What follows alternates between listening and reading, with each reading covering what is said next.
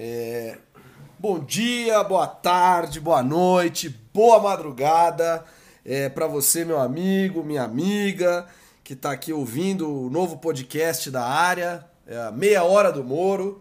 É um podcast para te trazer informações genéricas, variedades, é, um pouquinho do, do, que aconteceu na semana, um convidado como está aqui hoje, você que está ouvindo não está vendo, você que está vendo está vendo, o nosso Fernando, é, e um pouquinho de humor e quem sabe até uma dica de viagem sobrar na reta. É, são 30 minutinhos de entretenimento, informações e variedades para você que estão começando agora. Acompanha Meia Hora do Moro.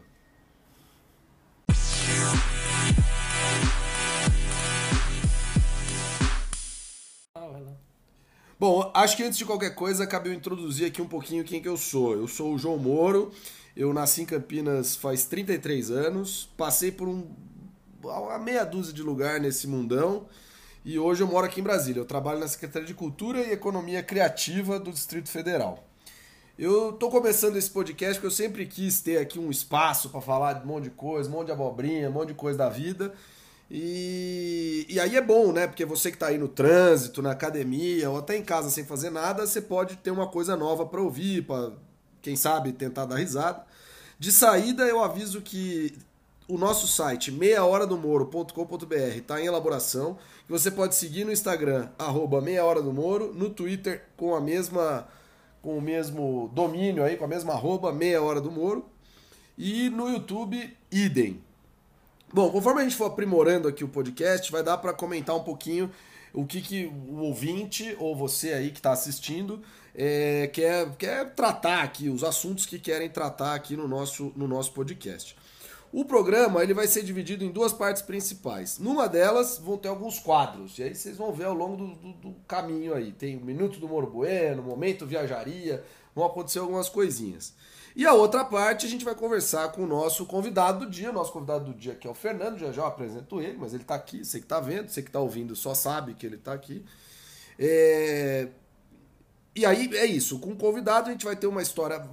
É um convidado que tem uma história bacana, que tem alguma coisa legal para falar, ou somente um grande amigo meu. No caso, hoje, as três coisas. Tomara que ele. No caso, hoje, as três coisas. Histórias boas, é um grande amigo meu e é uma pessoa sensacional. É... Bom, acho que agora é isso. Já demorei, já me enrolei bastante aqui. Vamos pro Minuto do Moro Bueno de hoje, que é um apoiado da semana de uma forma muito especial.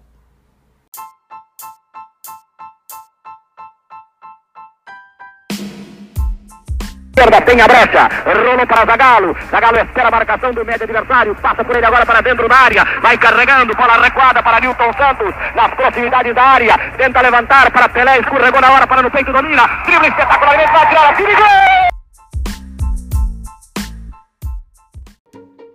Eu vou repetir o que começou no, começou no podcast. Bom dia, boa tarde, boa noite, boa madrugada para você, meu amigo, minha amiga que está hoje escutando o podcast do Moro, do Meia Hora do Moro. A Meia Hora do Moro, este é o Minuto do Moro Bueno, um minuto no qual você vai ouvir com essa narração de rádio tudo que aconteceu ou alguma coisa que aconteceu desta semana. Nessa semana está, essa semana está literalmente pegando fogo por todos os lados. A Amazônia queima em chamas e toda a fumaça vem para São Paulo. São Paulo já ficou escuro essa semana, inclusive por conta conta disso. É uma pena, a Amazônia não consegue se recuperar neste instante. Ao mesmo tempo, os partidos vão mudando de lado, os lados políticos vão saindo de um indo para o outro. Nesta semana tivemos a confirmação de Alexandre Frota, antigo ator que mudou de partido. Ao mesmo tempo, também temos as definições da Taça Libertadores da América. Do lado brasileiro da chave, quatro times buscando a chegada na final. Este é o Minuto do Borboero para você. Bom, eu vou apresentar agora o nosso convidado da semana. O Fernando Exman é jornalista formado pela Universidade Metodista de São Paulo. Ele antigamente cobria o mercado acionário internacional e, e doméstico. Ele acompanhou desde São Paulo um monte de assunto relacionado à infraestrutura e em 2005 já vai aí um tempinho, né, Fernando? É, a gente tá a carcaça tá, tá um pouco mantida informal, mas mas a gente tá carcomido por dentro. Ele mudou para Brasília em 2005 e ah, desde então cobre de tudo: política, economia, relações internacionais. Aliás, de relações internacionais, o, o Fernando é sem eu saber, ou seja, só sabendo depois mesmo, é meu veterano lá nas relações internacionais da PUC de São Paulo. Um abraço para o Cláudio Couto, que eu encontrei esses dias. Um abraço para pro nosso Paulo Pereira, que me ajudou muito a, a me formar, enfim. Ele entrou no Valor Econômico em 2011 e desde 2013 é coordenador digital. Trabalhou nas redações de bastante gente aqui: Invest News, Gazeta Mercantil, Jornal do Brasil, Reuters e a revista Veja. Faltou alguma coisa não? Não, tá sabendo mais do que eu mesmo. Meu currículo de cor. Tá bom demais. Bom, então assim, pra gente começar aqui um pouquinho hoje, X-Man, eu vou chamar ele de X-Man, que é assim que chama toda vez. Menos minha mãe. Ela supõe que você é Fernando. É, é, é, exatamente. O seu pai também é Fernando? Não, é Rubens. É não, Rubens. não, mas o seu pai te chama de Fernando? Boa! tá, solta a vinheta da pegadinha. Chama de Fernando também. Então tá certo. Mas ele é X-Men também, por coincidência. Eu imaginei, imaginei, imaginei que fosse por esse lado aí, que, que, que... Vamos lá, vamos lá. Bom, o Fernando, jornalista que é, grande jornalista que é desse nosso Brasil, hoje a gente está passando um momento meio complicado do jornalismo, né, Fernando? Hoje nunca dá para saber ao certo se a notícia é de verdade, se não é. O que, que, que você tá achando aí dessa coisa das fake news pra lá, fake news pra cá? João, bom, primeiro queria agradecer esse convite, é uma honra estar é, tá aqui com você e espero que seja um sucesso estrondoso esse seu podcast, esse canal no YouTube, o site, todos os veículos que você tiver planejando no futuro, todos os seus projetos, você merece todo sucesso. Bom, obrigado. Depois, é, em segundo lugar, só ponderar que aqui são opiniões todas minhas, não tem nada a ver com nenhuma empresa e tudo mais. Então, também aqui, tudo que eu falar de besteira é tudo responsabilidade minha. Não tem ninguém que vai se responsabilizar por mim. Então, é tudo na minha. Tá certo. Vamos lá. É, cara, fake news, é, esse é um, é um, é um debate que ele é, que ele é muito antigo, né? Assim, é, ele se intensificou agora, obviamente, mas é uma preocupação que o jornalista tem ou deveria ter desde que é, começa a trabalhar, né? Sempre você tem alguém querendo plantar uma informação, sempre você tem alguém querendo inventar uma versão que não condiz para fazer a sua, a sua, o seu lado ser um pouco mais, é, ser um pouco mais atendido, vamos dizer assim, na narrativa. Isso é uma coisa normal. Agora, assim, o que a gente vê nos últimos é, é, meses, anos, mas são pessoas, empresas é, se qualificando em produzir fake news. Né? Então, assim, isso tanto para tentar influenciar é, a narrativa, a política, a economia, as relações internacionais, como também para ganhar dinheiro. Né? Porque você vê, tem sites hoje que a pessoa coloca um, um título totalmente descabido, é, totalmente sensacionalista, só para conseguir o clique do curioso e aí ela ganha com o clique. Então, assim, muitas vezes a fake news é para ganhar dinheiro e outras é na má fé mesmo para tentar enganar o indefeso do leitor, que é o que eu costumo falar. Entre o indefeso do leitor e a notícia tem sempre um jornalista apanhando. É verdade, a gente vive aí uma situação muito complicada, né? Porque acho que o mais difícil hoje, né, é, é, é, é até checar. É óbvio que a gente ainda tem a boa possibilidade de checar. Hoje os grandes veículos, acho que Claro que eles funcionam como, como propagadores de notícias, mas acho que hoje uma coisa muito importante desses do, do, dos grandes veículos é até ser um, objeto de, de confirmação de notícia, né? De, de, de, checar. Porque as fake news têm atrapalhado bastante. Mas, engraçado aí até perguntar para você, o, isso costuma aparecer muito nas coberturas, ou seja, tem uma surge alguma fake news, vira assunto para cobrir, para procurar, como é que É, assim, é curioso que sempre no momento de crise, é, é até engraçado, né, assim, é, é, em momentos de crise, mesmo quando a imprensa é muito criticada, o, a leitura aumenta porque os grandes veículos, os veículos de jornalismo profissional, prefiro chamar assim, que grandes veículos, médios veículos, pequenos veículos, mas os profissionais, tá certo. É, eles ganham leitores, né? Porque a credibilidade ela, ela chama a leitura. E isso é importante e, é bom que seja assim mesmo, né? Agora sim, a fake news ela tá é, ela tá sempre por aí, né? O grande problema dela é quando uma autoridade, muita vez, muitas vezes revestida num cargo importante, ela é a produtora da fake news. Né? Acho que esse é o grande problema hoje que você tem ali, é, independentemente de qual seja o cargo da autoridade, quando ela fala, é, isso se propaga de uma maneira muito grande, é diferente do que é, um, uma pessoa comum, um cidadão é, qualquer, vamos dizer assim, é, publicar uma coisa no Twitter ou falar alguma coisa numa rádio ou tudo mais. Quando uma autoridade fala, isso aí começa a ser multiplicado. E aí para você é, desmentir, vamos dizer assim, isso é muito difícil. Muito difícil. E quando você desmente, mesmo assim, essa, essa notícia, vamos dizer assim, não vou nem chamar de notícia, mas essa, é, é, enfim, essa versão, essa informação, ela continua a se propagar né, de uma forma incontrolável. É, até é, pensando um pouco, obviamente notícia mentirosa, né, fake news, uhum. existia, deve existir desde lá do Egito Antigo, da Cleópatra, de sei lá quem.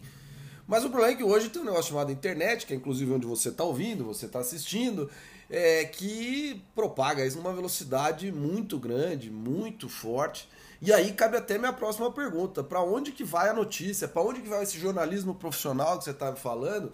Porque hoje não apenas é, você tem a, a, a, credibilidade como um, um, um, ponto importante, mas todo mundo não quer. Aliás, todo mundo quer tudo de graça. Eu ia falar, todo é mundo isso. não quer pagar nada, mas eu tinha que falar, ninguém quer pagar nada. É Acho que é meio é por aí. E para onde que vai? Para onde que, que, que, O negócio é inventar mesmo? É, é multiplataforma, multimeios, sustentar que... a credibilidade? Eu acho que assim, a gente está num momento que quem falar que tem uma solução definitiva, ou tá mal informado, ou, ou quer, ou tá, ou tá enganado, ou tá de má fé. Então, assim, acho que ninguém... É fake news se o cara quiser é, falar um negócio desse. Eu acho que ninguém tem uma fórmula. Tá? No mundo todo, acho que tá todo mundo testando isso. É, vários, é, enfim, serviços, produtos, plataformas, tá todo mundo testando. É, o que eu acho que é algo essencial é que quando uma pessoa ela quer um serviço de qualidade, ela vai ter que pagar alguma coisa. Ela, isso é assim, é, é impossível que isso não seja de, que seja de outra forma.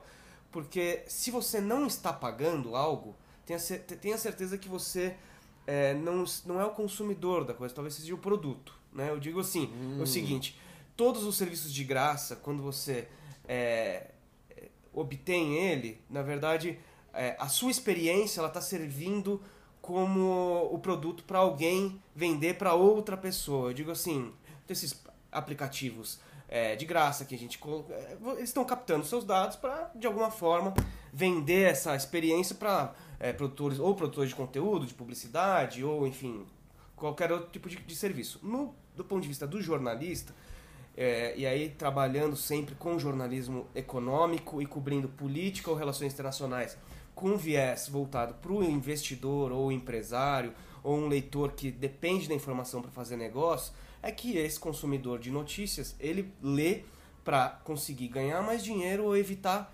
perdas em seu negócio. Então é, esse consumidor ele aceita pagar, é, mesmo dependendo do serviço, é, dependendo, aí depende da quantia, obviamente, do serviço, mas é um consumidor que está disposto a, a, a, consumir notícia Entendi. pagando. Então assim, eu acho que quem não vê, quem vê notícias simplesmente como entretenimento, deveria pagar como entretenimento e como parte do seu trabalho, isso é uma matéria-prima para o seu produto final. Então, sim, eu acho que não tem como fugir. Tem, é, uma hora vai ter que pagar alguma coisa. eu acho. Eu acho que é, é algo. É, mesmo que você é, usufrua um tempo para degustar, e eu acho que isso é positivo, é, tudo mais. É, quando você não está pagando, ou você está compartilhando senhas, ou você está pirateando, isso de alguma forma acaba é, é, prejudicando é, quem está querendo consumir, porque o negócio acaba se desmoronando. Né? Entendi. É, isso inclusive dificulta é, o, é, essa, essa economia, né, essa coisa financeira dos, dos, do, do, jornalismo profissional dificulta, porque você acaba não tendo mais, muitas vezes, orçamento para fazer grandes coberturas e tal, coisa que Sim. no passado, sei lá, É, é só olhar para os Estados Unidos do século XX. No começo do século XX, os maiores milionários eram, grandes milionários, vamos dizer assim, eram até donos de jornal. Aliás, vou, vou seguir agora para a toada da cobertura. Tem alguma cobertura muito legal que você tenha feito, assim, que você goste de relembrar, queira contar a história pra gente? Bom, vamos- assim, eu acho que eu comecei no jornalismo, assim, voltando um pouco, né, querendo ser correspondente internacional, correspondente de guerra.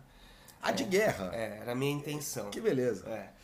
É, depois eu fui vendo que talvez não seria uma, uma boa ideia, não por conta dos riscos que isso é, traria, mas porque talvez não conseguiria fazer o jornalismo que eu gostaria de fazer. Entendi. Né? Assim, é, um, é um jornalismo muito difícil. Né? Assim, ou você está de um lado é, e do outro, é, você não consegue chegar ao outro, ou você acaba sendo alvo também é, do, do, do adversário de quem você está do lado, você fica muito na mão do- das informações oficiais, enfim.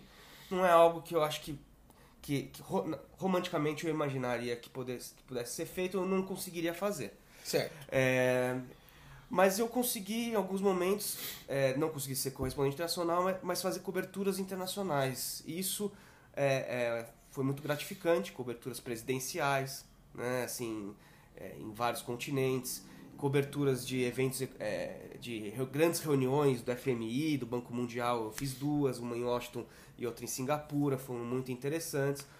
É, mas eu acho que, que para um jornalista que cobre política, gosta de economia é, e, e relações internacionais, as coberturas presidenciais sempre foram muito legais. É, tem também, assim, e aí eu digo, não são. Tem alguma que se destaque aí? Alguma história legal que tenha acontecido? Momento bacana? Olha, assim, eu, eu, eu destacaria, eu como jornalista sempre gostei de ir para os lugares onde eu não pudesse ir de férias. tá certo, tá assim, certo. para vamos dizer assim, para lugares onde a logística é muito complicada, é muito inseguro é, e é muito ou assim que eu gostaria de passar mais tempo. Eu posso ir para Nova York, posso ir, graças a Deus, de- muito trabalho, tudo mais para outros lugares da Europa, tudo mais. Mas as viagens que normalmente as outras pessoas não querem fazer, eu quero fazer porque são lugares que são difíceis de você chegar e difíceis de você conhecer e ter acesso a, a, a- a locais que sem você estar é, acompanhando uma comitiva presidencial, você estaria. Por exemplo, o Irã, Entendi. entendeu? Assim, é um lugar que é muito interessante. É, eu sou judeu, então assim, talvez eu não pudesse transitar lá com tanta tranquilidade quanto eu, eu gostaria, ou quanto muitos dos iranianos gostariam que eu pudesse transitar. Mas de fato ali não é um lugar tranquilo para um judeu transitar. É a mesma coisa em outros países, por exemplo, na Nigéria, onde é, é muito perigoso na rua, sim, é, e, e é muito bacana, o lugar é sensacional, e é, e é enfim, foi bem bacana. Etiópia, é, e própria cobertura do Irã foi casada com uma cobertura muito legal que foi do, do Lula, do ex-presidente Lula, a Moscou. Então, assim, foi uma cobertura muito, muito rica. Legal. Eu vou aproveitar então o gancho é, que você. Vou até inverter a ordem, que era uma outra ordem que estava no roteiro, mas vamos, vou, vou aproveitar o gancho. Jornalismo, programa de entrevista é assim. É assim, é cara. dinâmico, tudo é dinâmico. Então vou aproveitar o gancho e vou e vou entrar aqui no nosso é, momento viajaria, que vai ser aqui no meio do caminho. Pra quem não sabe, entre 2017 e 2018 eu fiz um ano sabático pela Ásia e Oceania e foram 355 dias da viagem. E aí, como basicamente todos os dias do ano foram ocupados, vamos dizer assim, a ideia do Momento Viajaria é dar algumas dicas do lugar que eu tava no mesmo dia em 2017 ou 2018. Então, vamos lá, Momento Viajaria.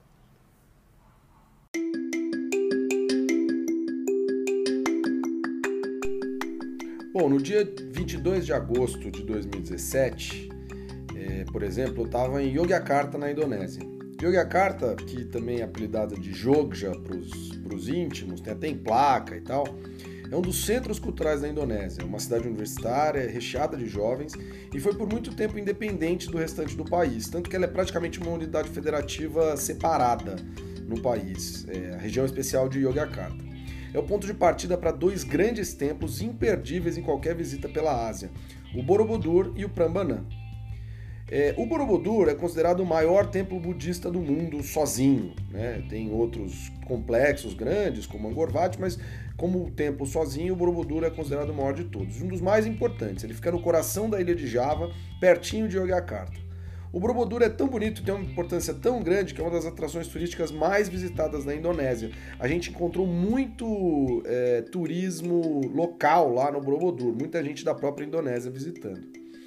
É, a gente não podia deixar de conferir, fomos lá, tiramos um dia do roteiro em Yogyakarta para conferir o nascer do sol lá no Borobudur. É, fomos de, de scooter a partir de, de Yogyakarta é, e conseguimos chegar lá para o pôr do pro sol nascendo e foi, foi super bonito, né? As estupas, aquela coisa toda. Além disso, tem o Prambanan. Esse fica mais pertinho de Yogyakarta, foi construído no século IX e abandonado no X. Ele é um conjunto de templos dedicados aos deuses do hinduísmo: Brahma, Shiva, Vishnu e, e, e, todos, e todas as outras divindades aí do, do hinduísmo. Ele tem um templo dedicado a cada um deles, e o maior, de 47 metros, é, é, é, dedicado a Shiva. É muito bonito e ali a gente foi para o no pôr do sol.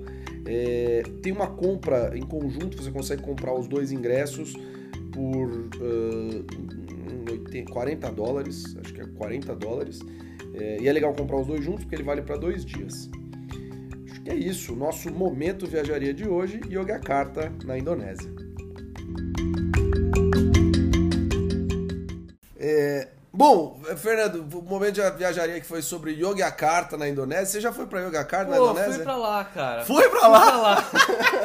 Surpreendente, eu já achei que você não tinha ido pra Que Yogyakarta. legal, cara. Fui, fui pra lá. Como é que foi lá? Foi bom? Cara, foi muito legal. Assim, eu, eu fui. Eu, eu tinha chegado há pouco tempo a Brasília e tava na Gazeta Mercantil e consegui, eu cobria, muito é, detidamente o Ministério das Relações Exteriores, Comércio Exterior, tudo mais. E a, o governo indonésio estava levando um grupo para para conhecer o país, né? Para mostrar as potencialidades turísticas e, sobretudo, comerciais, né? Eles queriam incremen- incrementar o comércio com o Brasil e aí é uma prática muito comum. Você leva um grupo de jornalistas é, para mostrar, conhecer empresários, como conhecer autoridades, ministros, tudo mais. E foi nessa também nessa viagem que eu casei é, uma perna é, em Singapura, é, que foi uma das reuniões do Fundo Monetário Internacional que eu cobri. Então assim foi muito bacana. E aí, durante a viagem na Indonésia, uma parte foi em Yogyakarta. Foi, a gente conheceu uma parte ali da, da- do país. é, cara, foi um negócio bacana, mas ao mesmo tempo tinha acabado de passar por um grande terremoto, É. assim, o hotel tinha umas rachaduras assim, no quarto, olha- eu olhava e falava assim, agora vai, agora não vai, agora vai, agora não vai, mas foi. Deu tudo certo, assim, mas, pô, foi muito legal, cara. E qual, bom, nessa toada, qual que é o seu lugar favorito de viagem que você já passou? Você já viajou bastante, aí anda muito de carro, eu sei que você... Gosto de carro, eu gosto muito. Eu não tenho um lugar favorito, eu gosto, assim, eu gosto de falar sempre que o favorito talvez seja o próximo, que eu não conheça. Mas, né? mas vamos lá, então vamos mudar um pouquinho. Praia ou montanha? O próximo também. Não, eu tenho frequentado mais, mais montanha. Olha só. É, assim, até por morar em Brasília É e viajar de carro, a gente fica muito aqui, é, talvez por conta do tempo de deslocamento, às vezes muito próximo aqui num raio. Pra você chegar à, à praia, assim, você tem que andar 1.500, mais ou menos. Mas É. eu gosto muito de praia. Assim, a próxima viagem certamente será na praia. Tá certo. Bom, é, já que você já foi pra Yogyakarta, vou mudar um pouquinho de assunto aqui. Vamos falar de esporte. Eu que sou um cara que gosta muito de esportes. É, que você gosta de esportes? Gosto de esportes, é, gosto muito do Corinthians, que pra mim é acima do esporte. Entendi. Você, você pratica muito esporte? Vamos falar um pouquinho do, do- das outras do coisas. ofício, é. do ofício. Ah, pra Corinthians eu pratico bastante. Tô brincando. É, não, esporte é o seguinte, eu, eu gostava bastante de jogar futebol, mas pra mim virou um esporte radical. Assim, eu me machuco e virou também uma fonte de estresse, que eu saio pra, de casa assim, pra praticar um esporte. Então eu gosto de, de voltar mais leve, mais tranquilo tudo mais. Então, assim, toda pelada que eu ia, tinha lá cara que ficava discutindo por qualquer lance. Isso me irritava profundamente, inclusive quando era comigo, principalmente quando era comigo, então parei de jogar bola. Assim, é, o esporte que eu tenho tentado me dedicar mais ou é corrida, que é individual, e, e natação também, que eu gosto muito. E que, pô, é silêncio, não tem impacto, é muito legal. Entendi. E assistir? Vale tudo pra assistir? Cara, eu gosto, eu sinto muita falta aqui em Brasília de, ir ao estádio, né? Assim, de futebol. E aí eu digo assim, não é- isso não é só Corinthians, eu sempre gostei muito de ir a jogos no estádio. Então, assim. É um eu- programa divertido, né? Eu, eu também acho que é super Pô, divertido. Eu acho que é um programa muito legal, assim, é, é bacana. E aqui em Brasília, eu sempre que eu posso, eu tento ir. E, e aqui nos clubes, tem muito clube com, com campão, então sempre tem uma pelada também, paro pra olhar. Gosto muito, assim, é, é- eu, gosto, eu gostava de à várzea, assim, eu, eu, eu curto essa coisa também mais amadora, assim. é. Entendi. Então a próxima vez que, que aparecer lá pra narrar em Socorro, a gente dá o jeito. Você vai lá, visita o sobrinho, a gente vai lá e você vira o comentarista oficial da partida. Sensacional. Eu queria que você se tornasse o narrador oficial de, de Brasília. Porque facilitava, né? Não, porque assim, porque eu ia ter parceiro, pelo menos. por, por exemplo, a minha próxima, o meu próximo objetivo aqui em Brasília é, é- é ir ao, ao campeonato feminino de futebol americano. Entendi. Legal. Sim. Parece. Eu gosto de esporte. É, parece um negócio. Olha, mas então já fica aqui o, o, o convite. Começou. Não é segredo para ninguém, isso aqui tá gravado, então a gente tá gravando no dia 17 de agosto. Vai, deve estar tudo. Se tiver tudo certo, o dia que a gente vai colocar no ar é o dia 22 de agosto. Mas hoje começa a Taça das Favelas, é uma, é uma iniciativa Olá. aí muito interessante. A última Taça das Favelas são aqui em Brasília começa a Taça das Favelas, vai até a metade de setembro. A última em São Paulo, inclusive, não sei se você se lembra, ela terminou agora em maio Eu e vi, passou no Sport TV. Eu vi, eu vi, É, Eu vi. e, desculpa, passou no Sport TV a final feminina. A masculina passou na Globo. eu vi. Passou, né? Durante, durante esporte espetacular. É, é né? aquela coisa do domingo ali, É, muito legal. Eu, quando era moleque, eu gostava muito de ver o desafio ao galo. Nem Muito. existe mais, mas é maravilhoso. Rapaz, aquilo. será que não existe? Cara, pelo menos na TV que eu pago não tem, velho. Não tem. E, e, e, e- e o Corinthians? Qual é a primeira grande lembrança do Corinthians? Cara, Corinthians eu lembro, assim, eu, meu pai, porra, meu avô já morreu e tal, mas eu, meu pai, meu irmão, assim, com camisa, brincando e tudo mais. Aí depois meu pai começou a me levar no estádio, né? E, e depois eu comecei, ele ficou com medo de ir ao estádio, É, uma muita época violência. dura, né? Final dos anos 80, começo dos anos 90, É. era muito ruim. É, e aí eu comecei a ir sozinho, assim. é, ou com amigos, mas com amigos, mas sem, sem meu pai, né? Ele não queria ir, mas ele deixava e tal. Mas, pô, a Corinthians é. é- a- assim, a primeira, a primeira mesmo foi acho que Paquembu, Morumbi. Muito, muito legal, assim. é, e, e eu tive sorte, né? Porque é, a gente. Pô, meu pai não gritou é, nenhum campeonato, não, não comemorou durante muitos anos. Ele viveu aquele grande jejum. Obrigado, Corinthians, por, É. por manter a fila infinita e eterna da Ponte Preta em Isso. 1977. Eu falando de um je- grande jejum pra um cara que torce pro Guarani, parece que é maldade. Não era minha intenção. Não era minha intenção. Não, mas tá tudo bem. Mas Segue assim, o jogo. pô, 90 eu lembro bem tal. Pô, Tupanzinho, pô, tudo talismã da Fiel, hein? Maravilhoso. Gol de cara, carrinho no Morumbi. Gol do Corinthians mesmo. E, e, e assim, eu, eu sei que é, a gente, no Brasil, a gente tem um- uma relação muitas vezes de amor e ódio até com a seleção brasileira, né? Uhum. E eu, assim, eu estimaria que uns 85% da população torce mais pro time do que pra seleção brasileira. Mas você gosta do, do Brasil? Você gosta da Adoro, seleção? Adoro e tô bem, assim, eu fico bem enfurecido com o que tem acontecido. assim. Porque eu gosto, pô, assim, eu também, meus, meus, meus pais sempre, me- sempre que puderam me levaram a jogos da seleção no Morumbi Ah, legal. e tal. E eu tive uma das minhas primeiras grandes é, decepções com a torcida brasileira foi naquele fatídico dia é, no Morumbi que ficaram jogando bandeiras. Brasil 1x0 na Colômbia, o ano era 2001, Gol do Dunga? Não era do Rock Júnior. Não sei. Mas o Brasil fez um gol meio no final, É. assim, a galera jogou bandeira. é E a galera mesmo. jogou bandeira, assim, eu fiquei, assim, totalmente espantado com a capacidade da pessoa não amar o próprio país, de esculhambar a própria seleção. Assim, fiquei muito mal. E só deteriorou, né? Só, escul... É. só esculhambou. Hoje você vê assim, as pessoas no estádio, de fato, indo para um evento social do que para torcer para a seleção. agora sim, isso também tem uma, parcela de responsabilidade dos nossos jogadores, da Preço da entrada, isso, aquela coisa as toda. instituições que regem futebol, tudo mais. Mas porra, eu gosto pra caramba, assim. Eu, eu sou eu sou eu sou é, assim, gosto muito de acompanhar a seleção e fico chateado quando é, não vejo o amor que as pessoas deveriam que eu acho que deveriam ter quando vão ao estádio quando jogam pela seleção. É, é aquela coisa, né, né o, o- não é nem de, de, de, pô, amor à pátria, aquele patrão, não é isso. É, puxa vida, já que você tá indo ao estádio ver o seu time, torce pro seu time, É isso. né? Quer vaiar? Vaia depois que o juiz apita, termina o jogo, aí você faz até, né? Mas é aquela história, é, inclusive você que torce pro Corinthians, o Corinthians é reconhecido como uma torcida muito é, que se envolve com a partida, né? Que se envolve com o time, às vezes até extra-campo exagera um pouquinho, mas dentro do campo é muito reconhecida por apoiar o time 90 É. minutos, aquela coisa toda.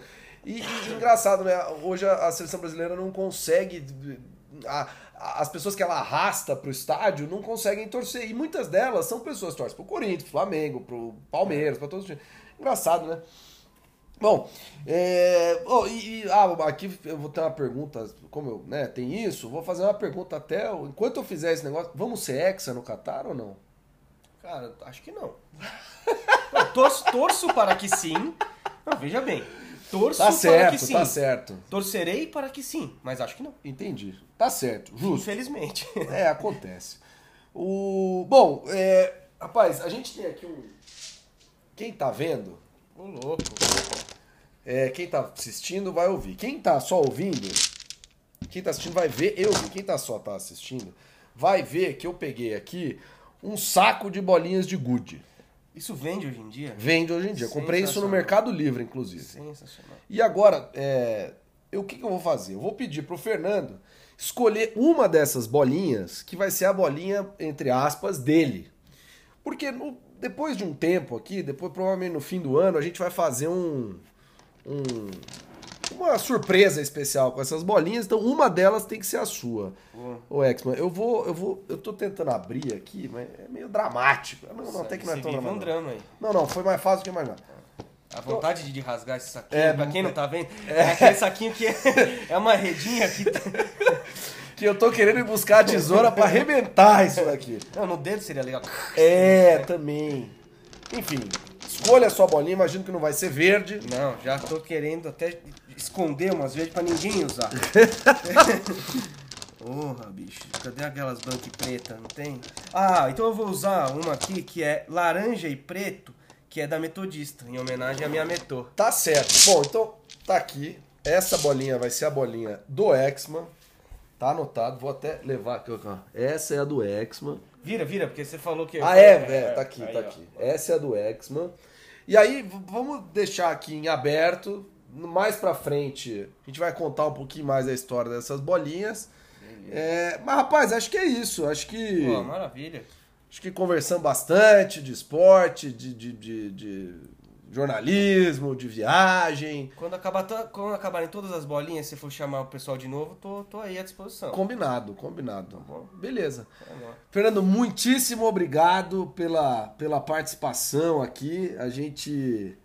É, tô começando, mas eu acho que eu gosto muito dessa coisa de falar, de conversar. Acho que, pô, tem, tem espaço pra gente falar de muita coisa. Hoje é aquela coisa dinâmica de multiplataformas, então dá pra tocar o barco nisso daí. Quero agradecer muito você ter vindo Não, aqui. eu que agradeço aí, boa sorte, muito sucesso. Vamos lá, simbora. Bom, é, vou aproveitar, deixa então, vou me despedir agora por completo. Deixa eu só ver aqui nas minhas anotações se precisa de alguma coisa. Pe- Vou pedir para você seguir no Instagram, seguir no Twitter e vou, vou falar para vocês então um grande abraço e selamat tinggal, que é tchau em Bahasa, a língua lá da Indonésia onde fica Yogyakarta, que eu imaginava que o Fernando não tinha ido. Mas eu não vou ser capaz de repetir isso aí que você falou sem ler e, enfim, segue o jogo. Valeu. Valeu, pessoal, um grande abraço.